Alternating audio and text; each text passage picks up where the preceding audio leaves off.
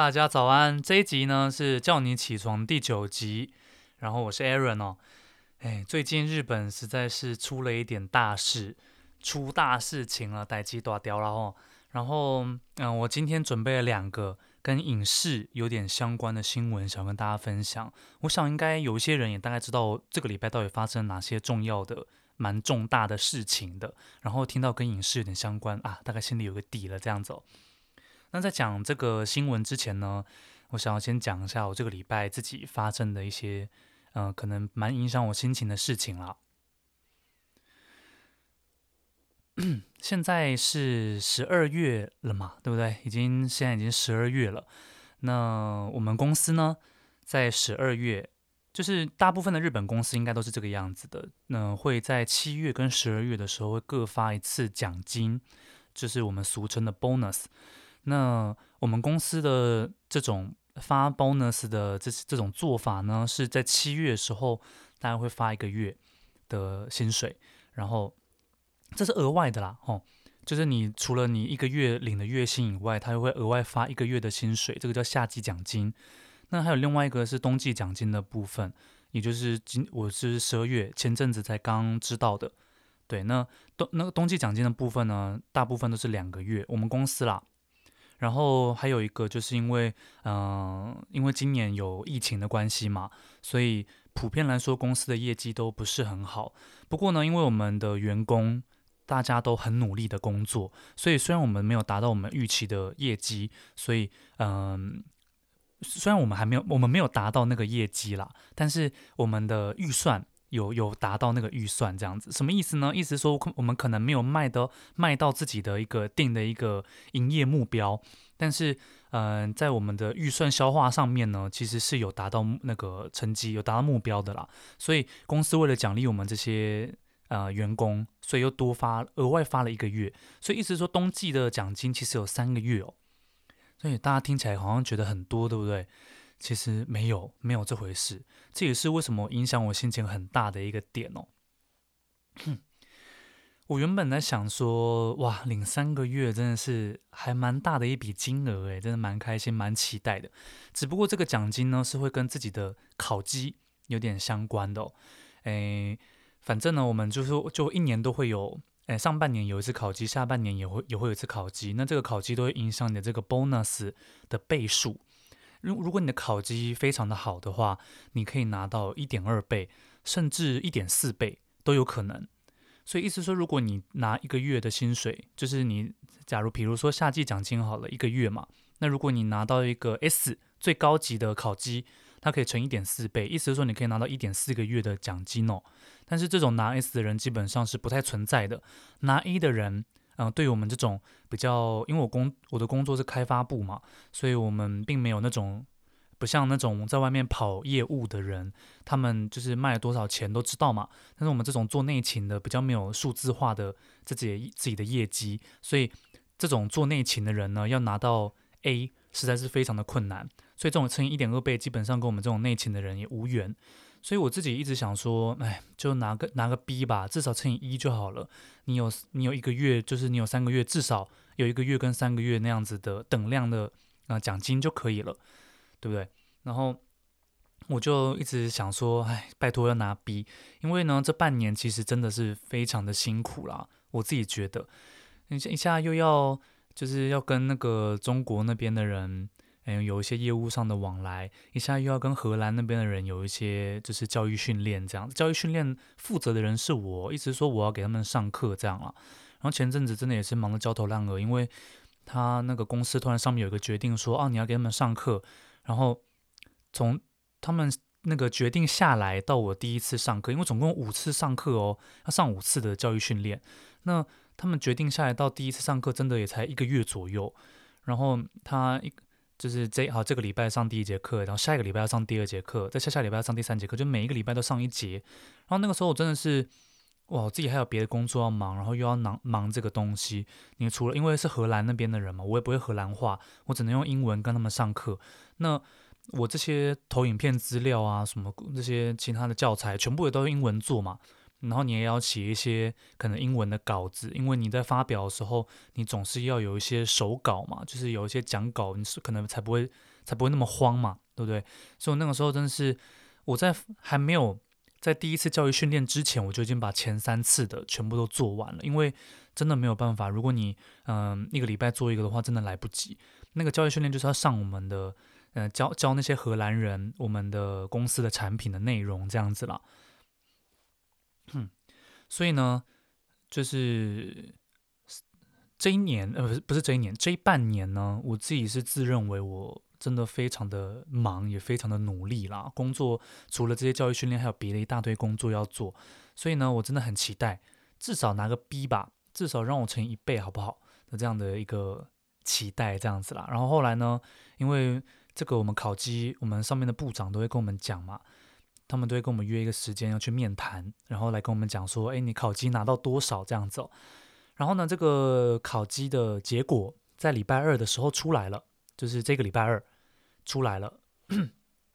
然后我那个时候那天部长叫我到一个小房间里面，然后我们就这样子，然后，面对面这样坐下来，然后他就跟我稍微讲一下，因为我上半年拿到的考级是 C，是乘以零点八，虽然是就是影响到夏季奖金那一个月，但是就是一个月而已嘛，你一跟零点八感觉不会差那么多。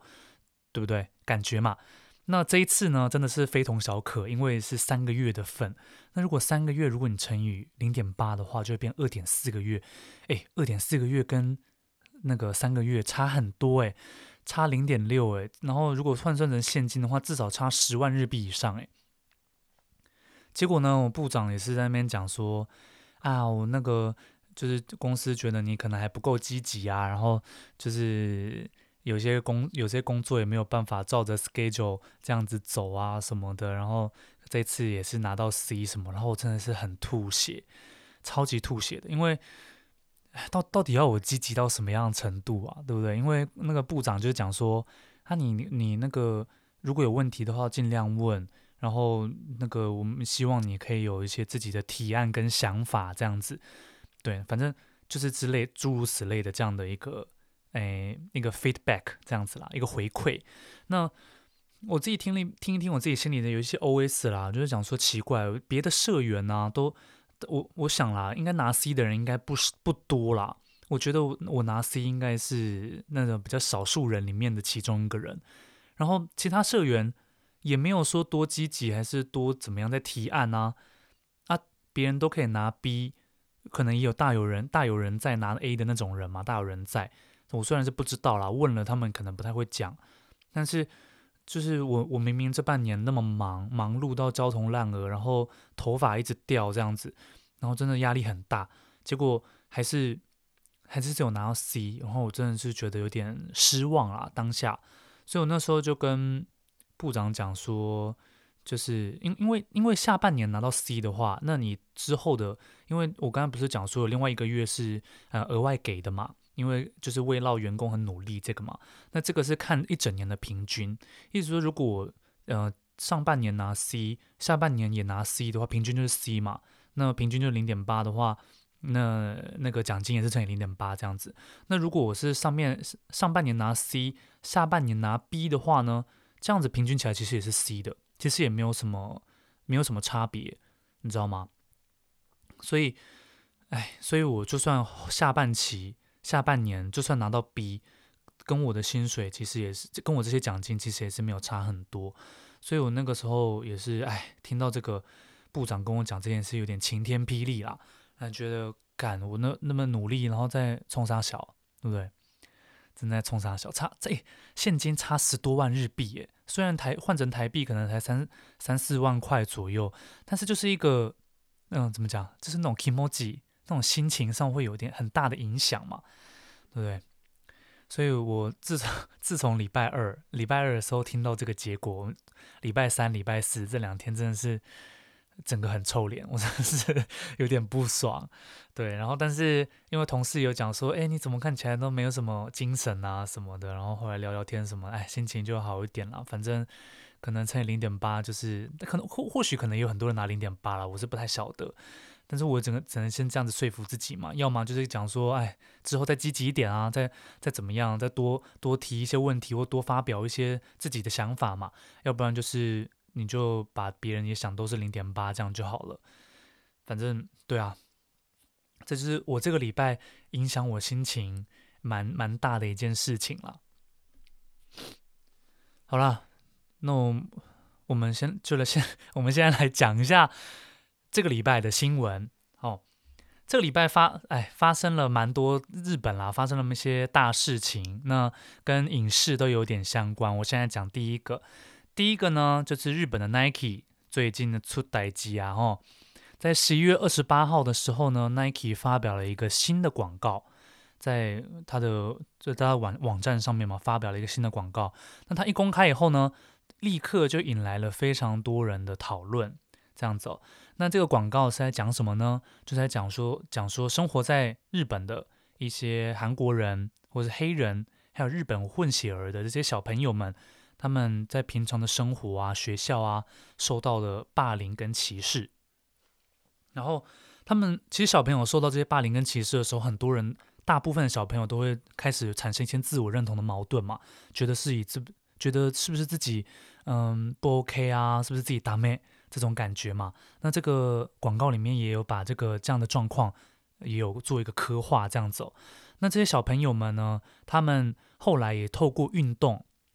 就是那种他们他们三个都是足球的啦，都做一些足球的运动这样子，透过运动，然后把这些。霸凌啊，还有这些歧视的这些事情忘记，然后重新获得信心的感觉，这样子啦。那当然，因为这是 Nike 的广告，所以这些小朋友们在广告里面穿的、穿的鞋子、穿的衣服、踢的球，全部都是 Nike 的，好不好？然后呢，诶，我自己看了这个广告，我觉得还蛮感动的啦。我自己是觉得拍得很好，因为无论它的运镜、它的音乐，还有它的分镜，跟那三个小朋友，嗯，整个。整体搭配来看起来，我真的觉得很感动，而且整整体的长度才两分钟而已啊，非常的非常的精精短，好不好？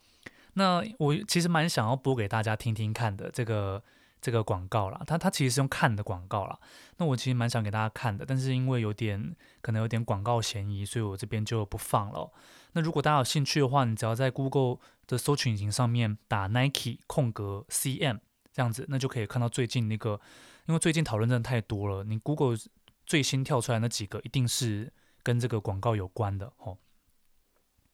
然后呢，我刚刚讲啦，就是它这个广一推出来，就是很多人有那很大讨论嘛。那日本人很常用 Twitter 嘛，对，可能台湾人对 Twitter 没有那么熟，但日本人很常用 Twitter。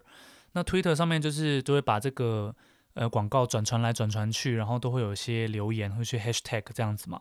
那就有人对于这个 Nike 这个广告，它的这些留言呢，针对这个广告留言来做了一个分析，发现呢，大部分日本人对这个广告其实，嗯，有三种类型的留言哦，三种风向的留言。第一个当然就是最多的，就是觉得这个广告很不 OK 啊，怎么把那个日本人都拍得好像都在霸凌外国人，或者是都把日本人拍的坏拍成坏人这个样子，因为。那个广告里面的确了，有些霸凌的画面，所以他有些日本人看到会反感，其实也是可以预期的啦。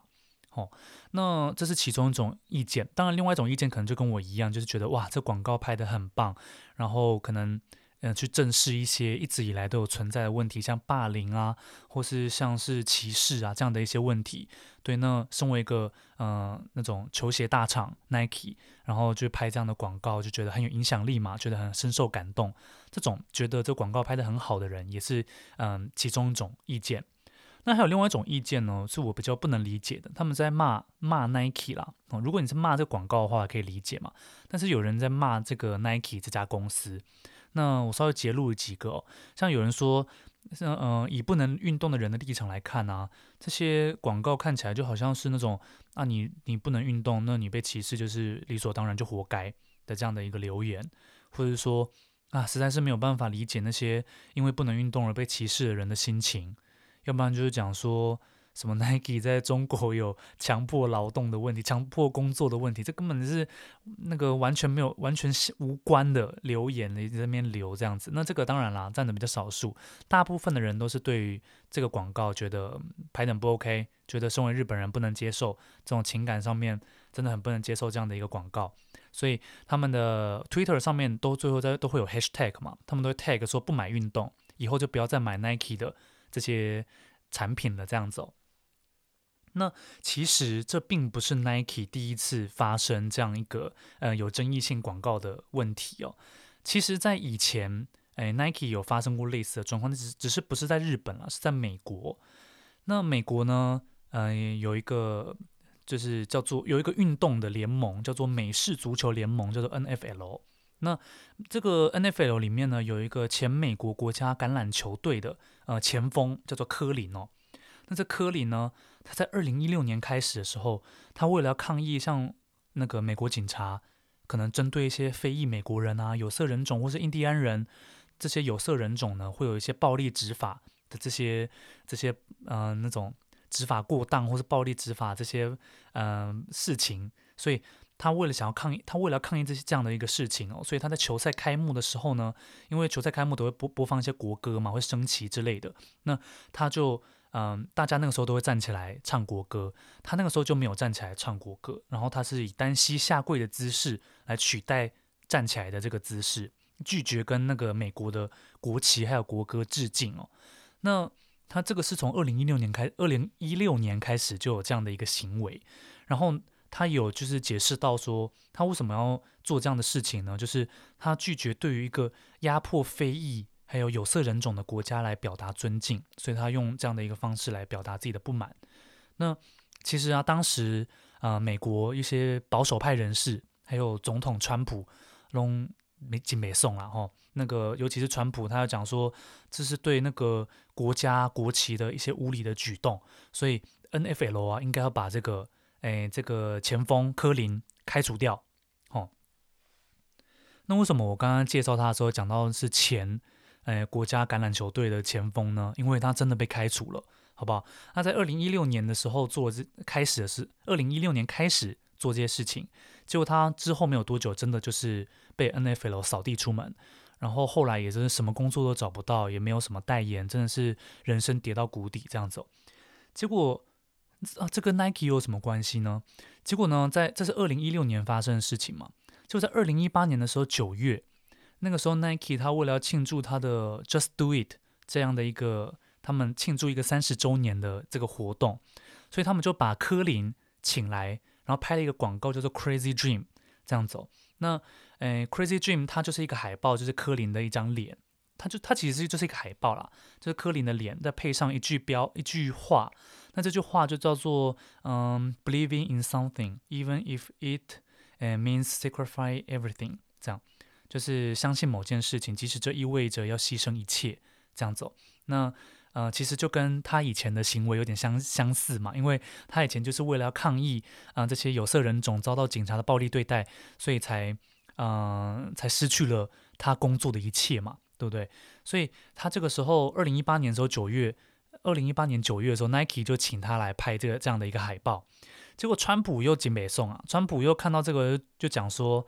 哎，这就如同那个收视率下降的 NFL 一样，Nike 绝对会因为这件事情，然后被众人愤怒，然后甚至被拒绝购买，然后最终导致 Nike 自己本身的毁灭。这难不成就是 Nike 所想的吗？这样，那那个川普就这样子讲哦。所以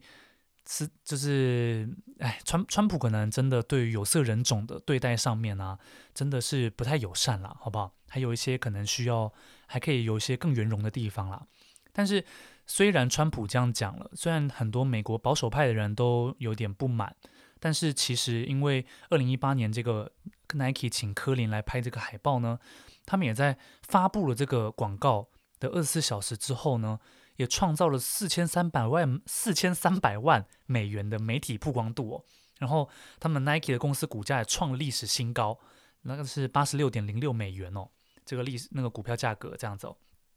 那所以也并没有像川普所讲的，真的啊，那个顾客群都很愤怒，没有，反而顾客群都很买单，好不好？那像这像这一次的，呃，这个这次的这个广告，就是十一月二十八号他推出这三个小朋友的广告呢，其实为什么 Nike 会想要推出这样的广告？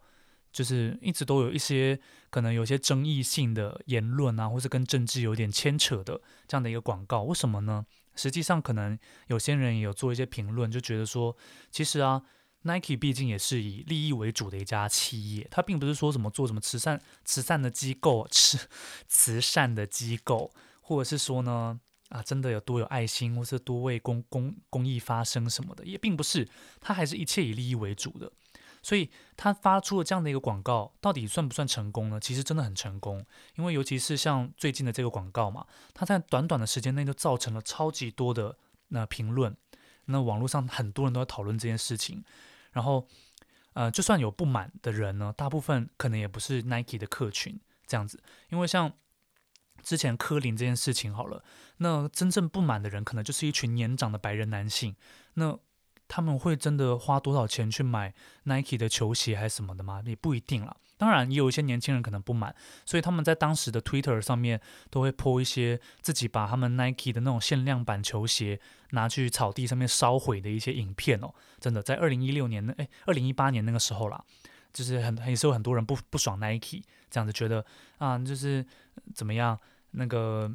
就是要请一个完全没有在，因为因为柯林二零一六年的时候就被就被就被 fire 了，结果二零一八年的时候，Nike 请他来拍一个跟运动有点关系的广告，那很多人就也有点不满，就讲说，哦，你请一个两年都没有工作的人，然后拍一个运动的广告是怎么样？是没有别的人选了吗？对不对？没，而且他照理来讲，他其实也没有说真的多有名，他。他在那个 NFL 里 NFL 里面的知名度可能也没有说很前面，所以 Nike 做了一个这样的操作，到底是为了什么？知道吗？所以也是有些人就觉得说啊，Nike 真的很聪明，因为他就是利用这样的一些有争议性的人物或是广告，来达到自己一个最大化的一个广告的量跟就是曝光度这样走。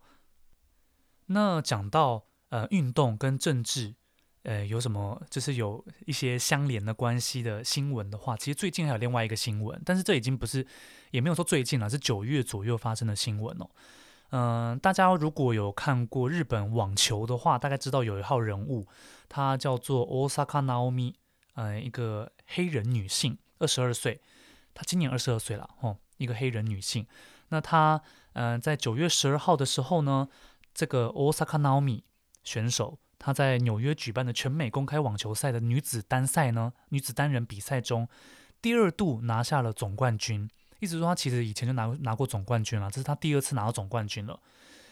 这个 Osaka Naomi 她的翻译，她中翻成中文的话叫做大阪直美啦。哦，那这个大阪直美呢，她其实她有在透露，她在采访的时候有透露说，她私底下没有在练习的时候，她也是很常关心美国的 BLM 事件。所谓的 BLM 就是 Black Lives Matter 嘛，对，就是黑人的命也很重要的意思。那这个我想大家应该多多少少都有听闻到，美国一直到现在都还没有平息的这样的一个抗争事件哦。那起初可能就是有一个黑人，他被美国的警察压制在地上。那因为这个美国警察他是用他的膝盖压着这个黑人的脖子哦，压在地上这样子。那这个黑人他一直有跟这个警察透露说他已经没有办法呼吸了。那这个美国警察也是无动于衷，结果最后这个黑人也就是这样子被压着压着就可能窒息，呼吸困难窒息就身亡了，送医然后也急救急救无效也就身亡了这样子哦。那这也是大概是 BLM 的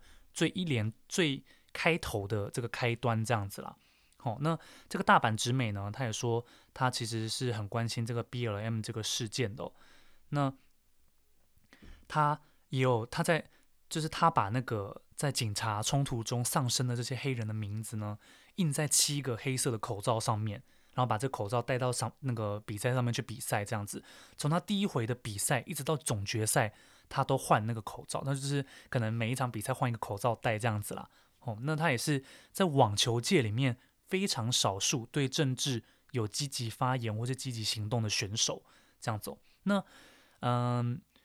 当然大家也知道这样的选手。呃，一定有很多的赞助商。那像日清、那个日清食品，还有 Nike，也都是大阪直美的赞助商。那在这一次的呃全美公开赛的时候呢，日清食品也有做了一个有点争议的广告啦。哦，他在这个公开赛九月一号，因为是九月十二号，他那个大阪直美赢得冠军嘛。那九月一号说是刚开赛的时候。那在刚开赛那个时候呢，日清食品他们就把两年前大阪直美。他那个时候赢得比赛，然后在记者会上面所讲的一句话，就是拿出来。 那大阪直美那个时候讲了说，诶，元素，他想元素那个イキダイ这样子哦，元素到底怎么讲，我有点忘记了。他说元素にイキダイ这样。那他这个大阪直美在两年前的记者会上面所讲的话，那这个日清食品呢，就把这句话截录出来， 然后再附上一个大阪直美的照片，然后 po 在自己的推特上面了。在今年的时候，他把去年的哎大阪直美的话拿出来 po 的意思啊，哦，那他就推 po po 在他自己的推特上，那哎他也有另附上另外一段文字，他那个文字就讲说，哎，他实在是想了非常非常多的方法，想要让大家支持大阪直美。那想来想去，最后得到结果呢，就是要让大家更喜欢他，所以他就利用了一些大阪直美可爱的资讯，那大阪直美加油哦之类的这样的一个 message，这样这样的一个讯息也附在这个 Twitter 上面了。那这样很多人这个大阪直美的粉丝或是一些球迷呢，非常的北宋，他就大概那个时候就引来了六百多则上。六百多则、一千则左右的留言吧。那个时候就讲说，奇怪，大阪直美明明有其他更值得赞扬的理念跟行动，像可能对 BLM 的关心啊，还有对于政治压迫的一些这种呃积极态度啊，明明有这些更值得赞扬的事情，你却要用可爱这样的一个很肤浅的关键字来形容他，并没有尊重他的人格跟理念哦。所以其实那个时候日清食品。就是也做了一个有点争议性的广告啦，吼，结果呢 ，Nike 也有另外一个广告，Nike 也是他赞助商嘛。Nike 在九月十三号的时候，因为他在那个大阪直美九月十二号赢得总冠军了。那九月十三号的时候呢，Nike 他就有另外一个广告，也但也直接只是在推特上面发表了，他就讲说，诶，この胜利は自分のため，この戦い、この戦いはみんなのため。这个胜利是为了自己，这个战斗是为了大家的一样一个广告。那 这个就被大家推爆了，这样子啊，因为这个胜利的确啊，大阪直美为了自己赢得第二次的那个呃全美公开赛的总冠军嘛。但是这样的一个战斗，到底是什么战斗呢？或许是在指他是戴着口罩在那个球场上面打球的这样的一个战斗吧，对不对？这个战斗是大家的，就是为了大家这样子啊。对，所以哎，这这。这样的一个 Nike 的广告也被大家推爆了，这样子哦。然后，然后呢，其实现在说到这个争议性的广告嘛，那诶，其实以前呢、啊，历史上面真的也有一些很瞎的广告啦。哦，我记得有一个广告就是 Intel 的，Intel 大家也知道嘛，是处理器的那个，大家用 Windows 的电脑，Windows 电脑的话呢，都是基本基本上都是 Intel 处理器嘛，对不对？那 Intel 呢，之前在 po 一个，就是他们在发表他们的那个 Core Two Core Two Duo 的时候呢，它的这个海报啊也是很很扯，现在现在看起来真的是超夸张的。他就是一个白人站在中间，他站在一个办公室的中间，然后双手，诶，双双手就是怎么讲，交叉在胸口上，然后他周围呢有六个黑人，然后这黑这些黑人他都裸着上半身，弯着腰，好像在捡地上的东西这样哦。然后对，就是一个这样的。哎，然后那个白人啊，他的脸都很很秋，很得意的感觉的这样的一个海报。那他这个海报上面还有一句标语，好，他这个这个标语呢就叫做“哎，maximize the power of your employees”，这样就是最大化你的呃员工哦，怎么怎么把你的员工的这个产能最大化，还怎么样啊？哦，真的是，现在看起来真的是超级政治不正确的，好吗？那个白人站在中间，然后旁边有六个黑人，都弯腰驼背的，就是弯着腰，然后他还讲说，把你的员工的这个 power 最大化，这样子哦，真的是 超级瞎，好吗？那还有另外一个是 Dove 的那个 Dove 啊，大家也知道嘛，就沐浴乳啊、洗发乳那个 D O V E 嘛，这个 Dove 的广告，那他以前有一个广告叫做那个 Before 跟 After。那那他这个 也是原本是一个黑人，然后他用了 Dove 呢，他就变成白人了这样子哦。他用了这个沐浴乳就变成白人了，然后他有一个标语叫做 More beautiful skin，更漂亮的皮肤，好不好？这 这听起来也是超级政治不正确的，好吗？这在现在真的是绝对会被打爆，但是这都是比较以前的发发生的事情了。那针对这一次的呃 Nike 的这个广告，我自己看了是觉得没有什么问题啊。或许我不是日本人吧，那可能也是我可能是一个外国人，或是比较算是被霸凌或是被歧视的那个人的那种的立场来看这个广告，所以我觉得还蛮感动的，还不错。大家有兴趣的话，可以自己自己去看看这样子。那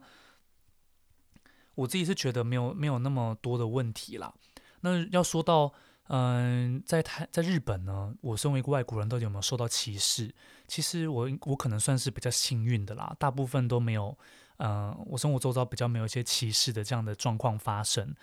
那也有可能有发生啦，只是我没有察觉到，这样也不一定啦。要如果真的硬要说的话，应该是我以前在麦当劳打工的时候。那那个时候我可能才刚进去语言学校没有多久，所以我的日文能力真的也有点糟糕。所以，哎，那个时候我是做柜台的，我就是接受日本人的点餐这样子。那，哎，那个时候我记得有一次是又进来了一个老人哦，让他发现我是外国人员工，他就拒绝让我帮他点餐，他就去找他的其他的日本人员工点餐去了。这样，那这个倒应该我觉得算歧视吗？我真的不知道，因为嗯，他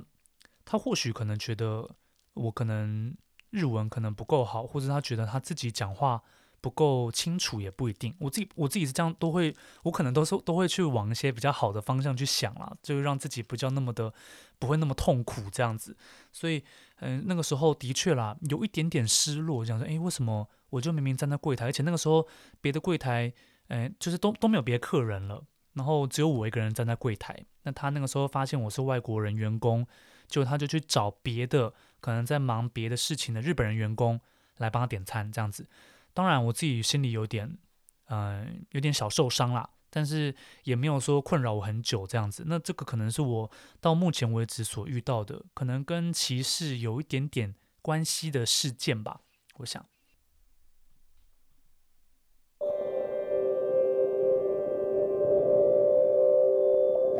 初めから僕ら出会うと決まってたならばどうだろうな。そした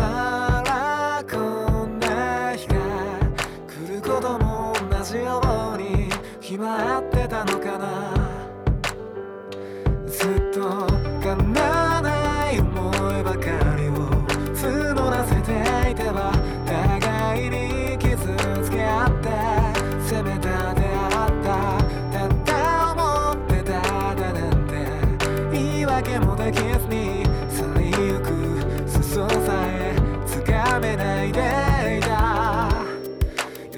った僕ら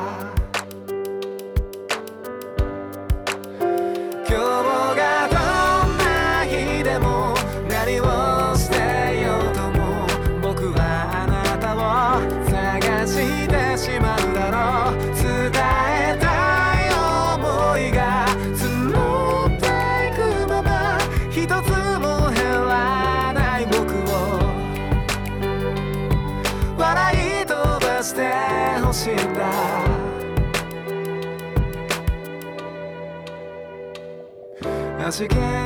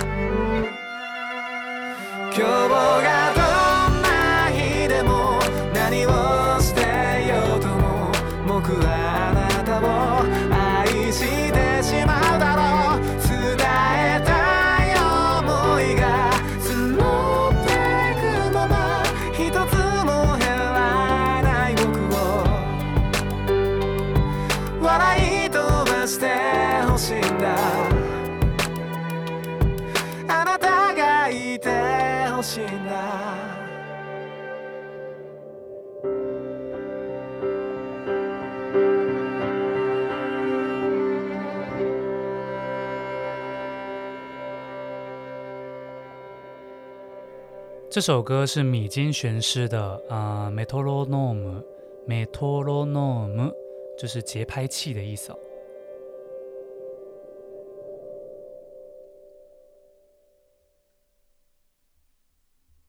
好，我刚才想要补充一下，就是大阪直美这这个人呢，他其实就是一个混血儿，他爸爸是海地人，然后他妈妈是日本人，然后他是在大阪出生的。那他今年是二十三岁。所以他的确是真真实实在日本活着的一个混血儿，然后他的肤色也是，就他外表其实就是一个黑人的样子，所以他也非常关心这个 B BLM 事件这样子哦。刚刚忘记讲了，想要补充一下。OK，那接下来再讲一下第二个新闻。那第二个新闻呢，跟在日本生活的大家真的是息息相关啦，非常的有关系。那这个新闻呢，就是 NHK。要开始强制征收受信受信料，我想在日本住过一段时间的人，对于 NHK 的人可能会来按你的门铃什么的这种事情，有一定的心得啦，多多少少都有遇到这样的事情嘛。那 NHK 呢，嗯、在十年前，它其实征收这个受信料的，其实已经征收大概百分之七十趴了，意思是说，可能一百个人里面有七十趴的人，七十个人呢已经被他们征收受受信料了。那到现在已经变成八三趴了，意思说，其实如果你有在看电视，但是还没有给他们呃收信料的人，大概只剩下十七趴左右。那他们也因为这样子，一年就征收大概七千亿日元左右的一个收入哦。他们也只征，他们也只有征征收这个受信料而已，他们并没有其他的呃经济来源，所以受信料就是他们所有一切的呃经费的来源这样子。那很多人就会问啦，哇！NHK 它一年征收了七千亿日币的受信料，到底用去哪里了？这边就是讲一下，大概就是呃，大部分都使用在节目制作，然后呢，要不然就是像九月的时候，NHK 有发表要重新整建涉谷的放送中心，那这个就光是建设费用就要花一千七百亿日元了。然后要不然就是在埼玉那个地方也有一个新产业的据点。也有一个三百三百亿元的建案之类的，大概其实除了节节目制作以外，很大多数的钱都是用在这种呃硬体设备、硬体设施上面的整建哦。哦，那呃，其实 NHK 我刚刚有讲到，其实大家都有遇到一些 NHK 来按你门铃的问题嘛。我之前也有一个大概九点晚上九点多左右，然后突然有人按我家门铃，就叮咚，然后我就看一下是谁啊，赶那么晚了。就我哎靠，因为我因为我的门铃是有一个呃那种设，就是一个镜头的，所以有人按门铃的话，那那个门上那个镜头会自动的打开，你就可以看到是谁站在你的门口前面这样子。所以嗯、然后它它有个对讲机系统，你按一个按钮，你就可以开可以可以开始跟他讲话这样子了哦。所以我那个时候就看到那个荧幕啊出现了一个男子，然后那个男子就穿着西装，然后就嗯。站，然后背着一个斜背包，然后站在我的门前这样子，然后一脸漠然，然后我就觉得说，靠，应该是 NHK，所以我那个时候就把电灯全部关掉，然后就是 不出声音，不发出点声音，然后我就看他站到什么时候哦，他也没有在按门铃，他就一直站在那边，然后大概我看等了两分钟吧，他在闪人呢，因为我那个镜头他是你没有去按掉他的话，他就是一直在那边的。这样子，所以我靠，我就一直看着他，然后他也是站在我家门口，什么也都没做，也没有在按门铃，就等了两分钟，然后自己就闪了。然后我觉得我靠，真的是很烦，对。然后呢，他也会，之前我在留学的时候也有遇到过一次，他会直接进到你的房间里，然后看有没有呃电视这样子。如果有电视的话，他就会跟你收那个收信料。这样子，所以以前呢，NHK 就常常发生一些问题，就是像有些单身女性，她也是很晚那个深夜的时候，NHK 的人就会过来，然后强行进入他们的房间，这样子，然后看检查他们有没有电视。那这样子有时候检查的时候，他们也完全不脱鞋的，直接穿着他们的鞋子就进你的房间，这样子哦，来踩来踩去，全部都是脚印跟灰尘，这样。所以其实 NHK 以往都已经发生过很多类似这样的事情了，这样的一些问题了。那很多女生也觉得很不满，而且觉得有点危险。对，一个半夜一个男子来你房间，然后要看你有没有电视什么的，莫名其妙嘛，对不对？那这个 NHK 这个受信料的这个问题呢，在十一月十九号的时候，总务省他有一个通信部的专家会议哦，他却宣布了一下政策，宣布了一项政策，对于有电视但是不接受那个受信契约的这些家庭，要征收那个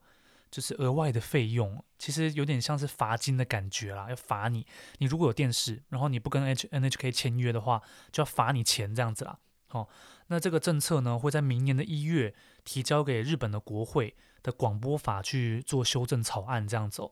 那到底会不会过，其实不不知道啦。但是我觉得很有可能会过啦。哦。然后，所以如果，而且而且还有另外一个很很烦的一点，就是如果嗯这个法案过了，那你将来 NHK 的人如果来跟你签约，或是你原本没有签约的。那你就跟 NHK 签约了，他就会把你以往的这些费用也全部一起征收，这样走。意思是说，他可能啊，你可能前面两年、前面三年，那你从几年在，你从什么时候开始在日本的？哦，两年前的五月哦，好，那到现在大概三年了，那这三年的费用全部都要付的，这样子的感觉，这样哦，真的是有点扯啦，好不好？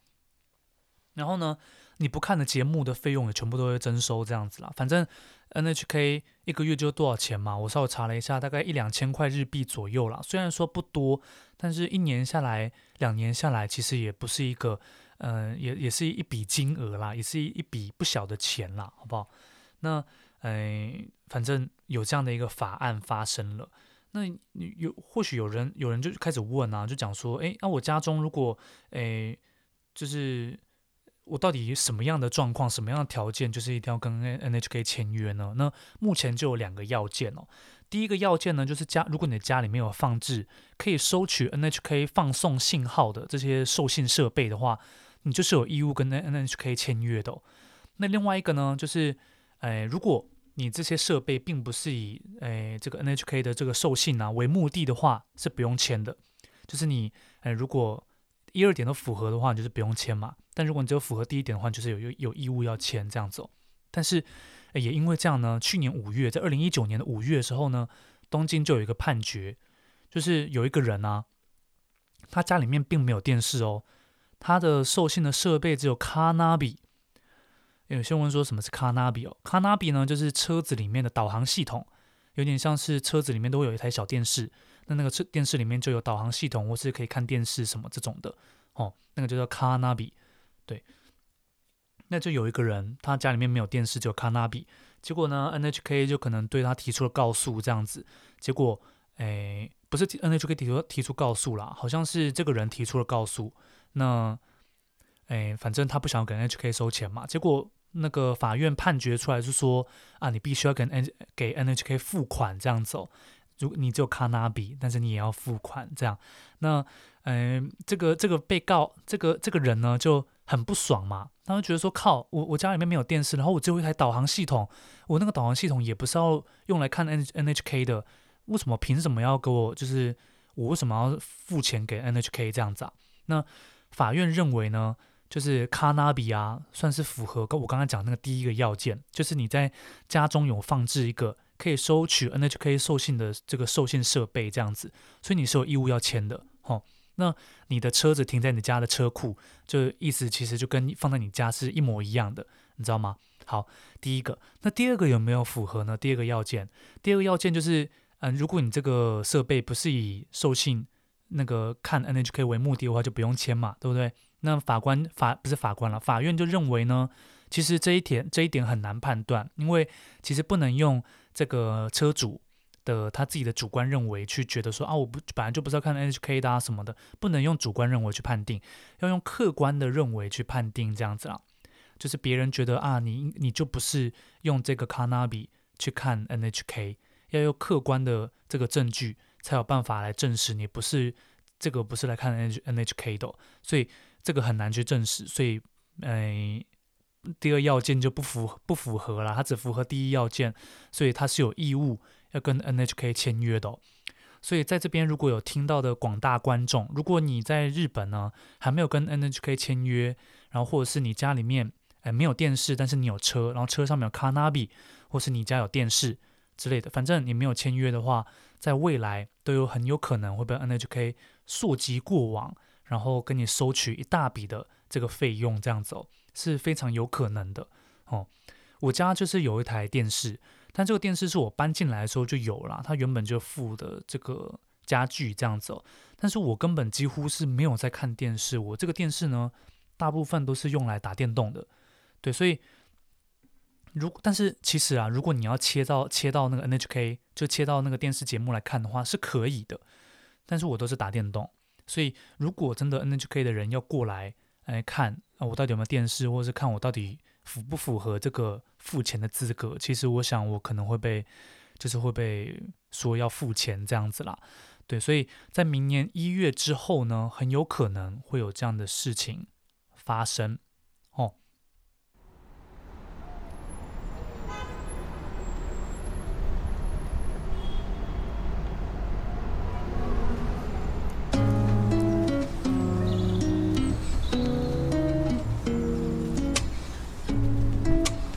OK 啊，今天又是礼拜五了，所以，哎，再再加油一下啦！你看，像我这礼拜那个 bonus 的事情搞得就是浑身通体不舒畅，但是哎，周末又要到了，好不好？再加油一下。